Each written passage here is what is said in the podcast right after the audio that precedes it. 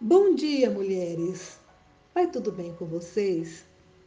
Sou Elis Sodré, da EG Norte, moro em Palmas, Tocantins, e quero deixar essa mensagem para vocês nessa manhã de sábado, o dia que o Senhor nos deu para compartilhar com as irmãs mensagens do coração da Divina Ruá para os nossos corações.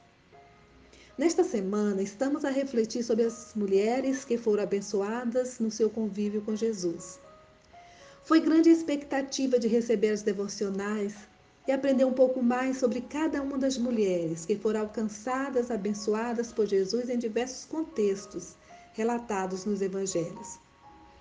O diferencial dessas devocionais é a reflexão sobre o olhar feminino, que nos leva a extrair de cada palavra a essência da divina Ruá para o consolo e o conforto dos nossos corações. Mulher que escolhi para nossa reflexão de hoje é Isabel, prima de Maria de Nazaré, mãe de Jesus. O seu nome significa Deus é fiel. A Bíblia relata muito pouco sobre Isabel. O único relato sobre sua vida está no capítulo 1 do livro de Lucas.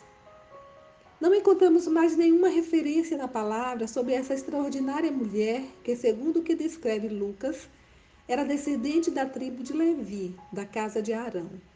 Portanto, Isabel era de uma linhagem sacerdotal. Casada com o sacerdote Zacarias, ambos eram justos diante de Deus, vivendo em todos os preceitos e mandamentos do Senhor. O texto de Lucas relata que Isabel já estava com idade avançada. Para a nossa realidade brasileira, conforme o Estatuto do Idoso, aos 60 anos, era uma mulher idosa. Isabel carregava a tristeza de ser uma mulher estéril. A esterilidade para os judeus era sinal de desfavor diante de Deus e um opróbrio aos olhos dos homens.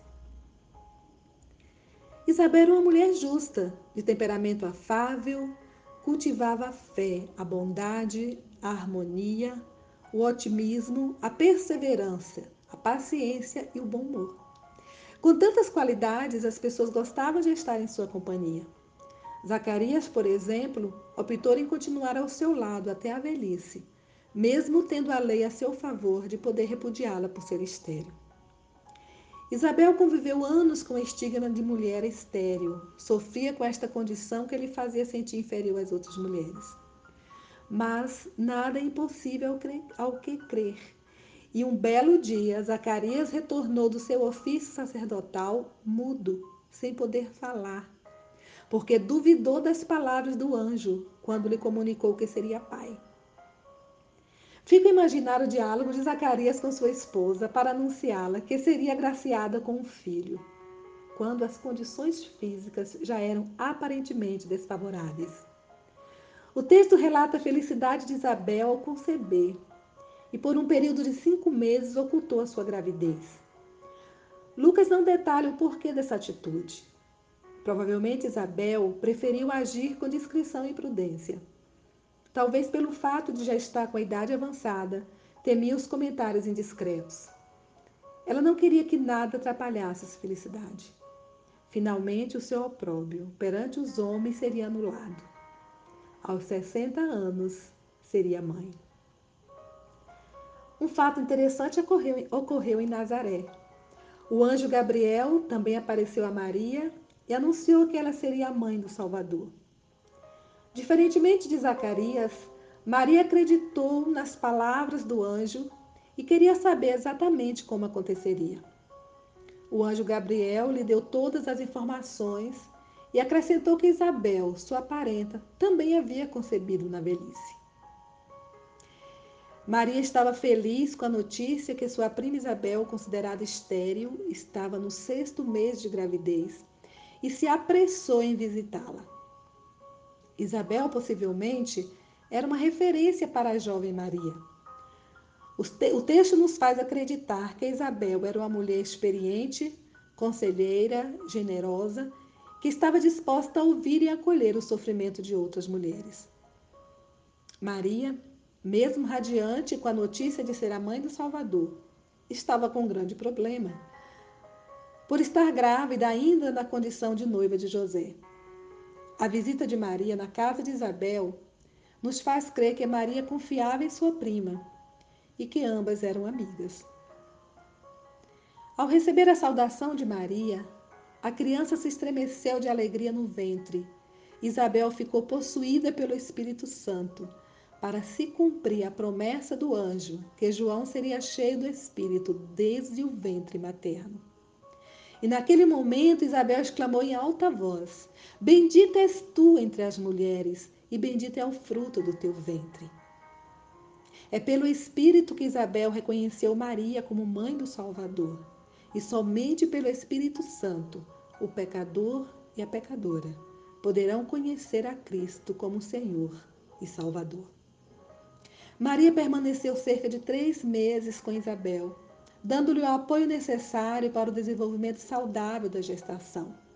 Lucas não revela, mas possivelmente era uma gravidez de alto risco.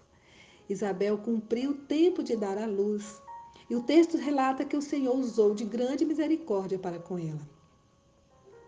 A história de Isabel e Maria nos leva a refletir sobre a importância da amizade entre as mulheres. Maria procurou a Isabel, pois sabia que não seria julgada pelo seu estado de gravidez que podia confiar em sua prima, seria compreendida e que a sua presença era de fundamental importância para o fortalecimento dos vínculos afetivos entre mães e filhos. Percebemos ainda na história de Isabel a sua felicidade em saber que a sua prima foi escolhida para ser a mãe do Salvador, que pela fé na divina Ruá ela também teve a bênção de conceber na velhice e levava no seu ventre aquele que seria o precursor do nosso Salvador, aquele que prepararia o caminho para o nosso Senhor. A história de Isabel ainda nos faz refletir sobre o conceito de sororidade. Com origem no latim, soror, a palavra sororidade significa irmãs. O dicionário online de português define como a relação de irmandade, união, afeto ou amizade entre mulheres, assemelhando-se àquela estabelecida entre irmãs. Escola Educação ainda define que sororidade é a ideia de solidariedade entre mulheres, que se apoiam para conquistar a liberdade e a igualdade que desejam. É respeitar, ouvir e dar voz umas às outras sem julgamentos. Em resumo, sororidade diz respeito a um comportamento de não julgar outras mulheres e ainda ouvir com respeito suas reivindicações. Respeito, cumplicidade, fraternidade, bondade, generosidade, companheirismo foi o que permeou a visita de Maria à sua prima Isabel. Que nesta manhã a Divina Ruá abra os nossos olhos para enxergarmos as nossas irmãs e amigas que estão a sofrer com o desemprego, com a falta de perspectiva, com a depressão, com a dor da perda, que nos faça agir com sororidade umas com as outras. Abraços na alma e que a Divina Ruá nos abençoe com toda a sorte de bênçãos celestiais. Amém.